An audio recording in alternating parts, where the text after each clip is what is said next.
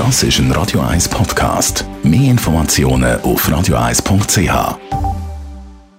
Die grünen Minuten auf Radio 1 wird Ihnen präsentiert von Energie 360 Grad. Nachhaltige Energielösungen für die Welt vom morgen. Energie360.ch Ja, das Schöne am Winter ist ja auch, dass man die Zeit daheim in der kuschelig warmen Stube geniesst, verbringt und wenn man dann noch das Schmine hat, dann sowieso, Sie hören es vielleicht im Hintergrund, das, das Gefühl, das warme Gefühl von dem lodernden Feuer. Aber Daniela Friedli von der Umweltarena, ist das Verbrennen von Holz CO2-neutral?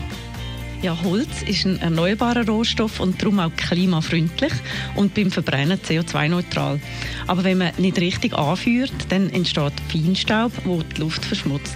Gerade im Winter produzieren die kleinen Holzfeuer in der Schweiz mehr schädlichen Feinstaub als der Straßenverkehr. So etwas, wo man dann auch in der Nachbarschaft so ein bisschen umschmeckt, wenn einer dann mit Holz führt. Was ist denn das Gefährliche Ja, genau. am, am Feinstaub in der Luft? Es sind die kleinen Partikel, die in der Luft sind und dort bei uns in die Atemwege gehen, bis in die kleinen Lungenbläschen.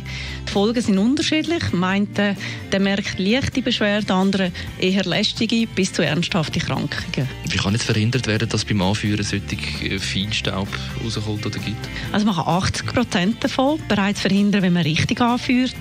Wichtig ist, dass man nur naturbelassenes Holz nimmt, also keine Holzkisten, Haras, Palett, Zeitungen, Karton oder andere Verpackungsmaterialien verbrennen. Und damit es sauber brennt, sollte man auch das vorher zwei Jahre trocknen lassen und vor dem Heizen zwei Tage drinnen aufbewahren. Und dann natürlich noch richtig anlegen, nämlich das Holz von unten her kreuzweise aufeinander, dazwischen Anzündhilfe und obendrauf das Tannenholz. Was kann ich sonst noch machen, um die Umweltbelastung beim Heizen mit Holz zu verringern? Möglichst Holz aus der Schweiz kaufen und auf die Labels achten, die für nachhaltige Waldwirtschaft stehen, beispielsweise FSC. Besten Dank, Daniela Friedli von der Umweltarena. Die grünen Minuten auf Radio 1. Jederzeit zum Nachlesen als Podcast auf radio1.ch. Bis 17 vor 10 Paul Simon mit mir und Coolio Down by the Schoolyard und im Das ist ein Radio 1 Podcast. Mehr Informationen auf radio1.ch.